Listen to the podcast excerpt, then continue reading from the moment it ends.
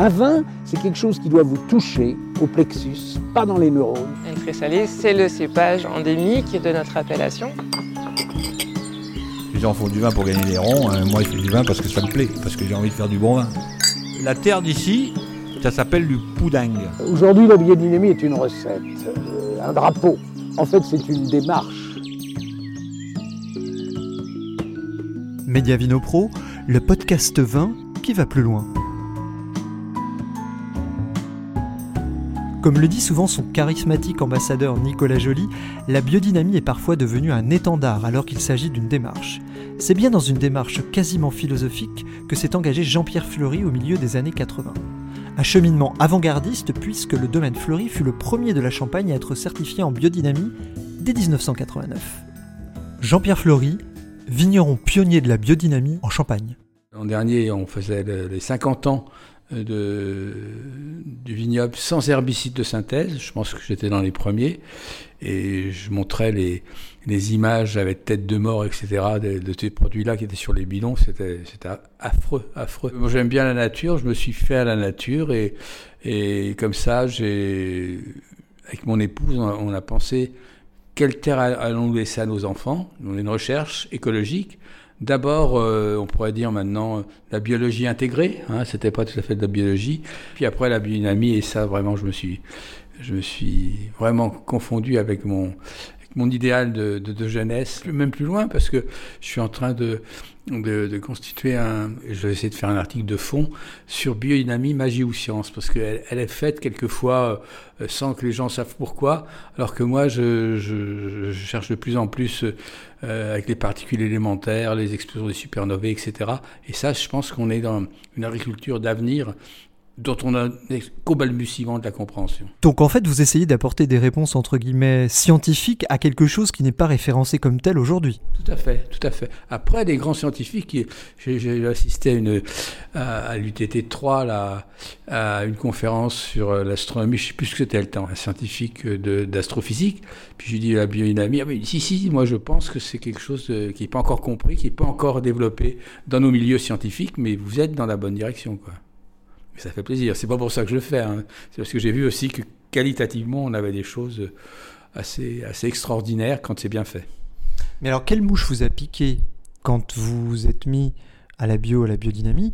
Euh, je dois, avoir un, je dois avoir un gène à la naissance, à mon avis. Hein. parce que c'est vrai qu'il fallait être. Euh, il fallait oser, comme on dit et puis euh, persister, parce que j'ai quand même fait une paire d'erreurs dans les années 1974-75, où j'ai pulvérisé du purin d'ortie sur la, vigne, euh, la, la, la, vigne en pleine floraison, ou ça, et, il y avait sept rangs qui ont été défayés avant les vendanges, mon père était fou, ce que je comprends tout à fait maintenant. Mais, et puis après, j'ai trouvé des gens qui m'ont aidé à, à construire cette méthode-là sur le terrain, et avec François Boucher, qui commençait une formation en biodynamie, en viticulture en biodynamie.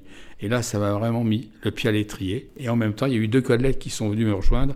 Et pendant, pendant presque 30 ans, on a eu 30 hectares en biodynamie entre tous les trois. Vos premiers pas en bio, c'était quand au départ? 1970. Parce qu'à l'époque, on allait encore avec une charrette et un cheval dans les vignes, à 4-5 km. Et c'était, c'est folklorique. Enfin, maintenant, c'est encore plus folklorique qu'avant, mais on, on, restait à casser la croûte dans, dans les vignes, dans une, la cabane que vous voyez là sur, sur, le, sur la revue, sur le, le livre. Et je, je, me plaisais à faire des poèmes sur la forme des nuages, etc. Donc, c'est ça qui, qui m'a attiré euh, dans les vignes, et puis j'y suis resté. Pas du tout de formation de, de vigneron ou des études d'agro ou... Pas du tout. Euh, mon père voulait me faire faire des études de, euh, au lycée Davise à l'époque, et puis j'ai dit non, non, non, c'est astronome ou je fais rien.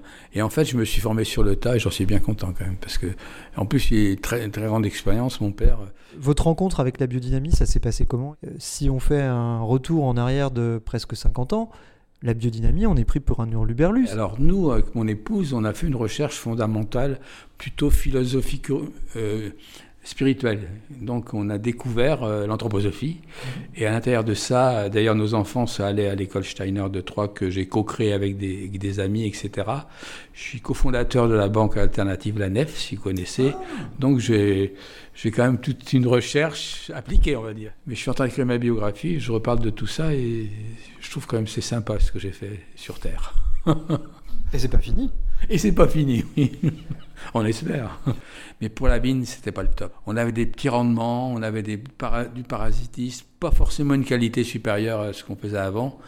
Mais que la biodynamie, c'est l'eau et le vin. Je le dis comme ça, avec une image. Quoi. 74, je vous dis, j'ai défeuillé 7-8 rangs de vignes parce que j'étais complètement idéaliste en ayant eu le cours aux agriculteurs, mais pas bien compris, ça c'est clair, sur, les sur le feuillage de... Ça a tout brûlé? Exactement. Donc voilà, mais je suis quelqu'un de qui persiste, qui, qui veut avancer et qui cherche le trou, comme je disais tout à l'heure, je crois. Eh bien, en cherchant, on a trouvé François Boucher qui commençait son, conseil en viticulture en biodynamie en 89, le 12 mai 89 première vigne de 30 arts en plein coteau. C'est pour ça que j'ai mal au dos maintenant, parce que je l'ai fait avec la pompe à dos, l'atomiseur, etc.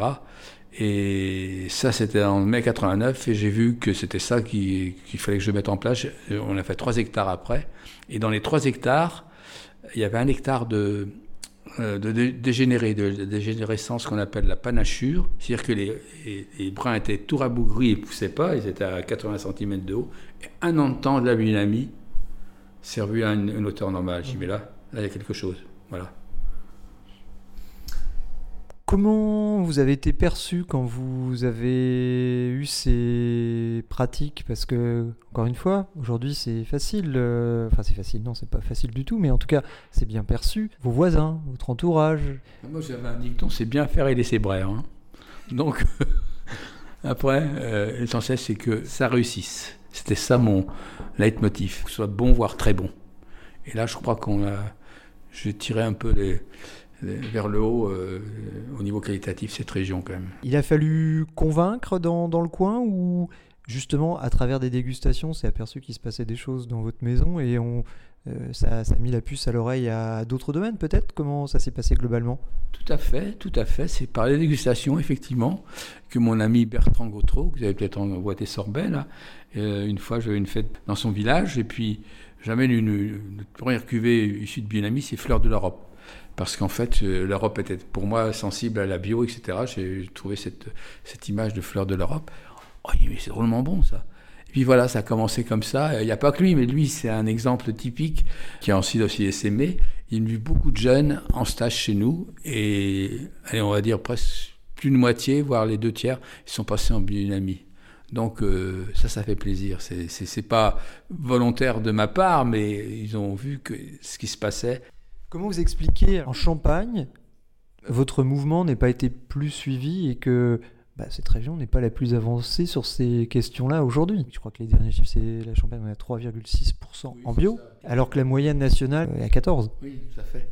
Alors, le problème de la Champagne, c'est quand même une région viticole très particulière, parce qu'il y a 80% des vignes qui sont faites par les vignerons et c'est peut-être à peine 20% par négociant. Par contre, ils vendent 80% du produit.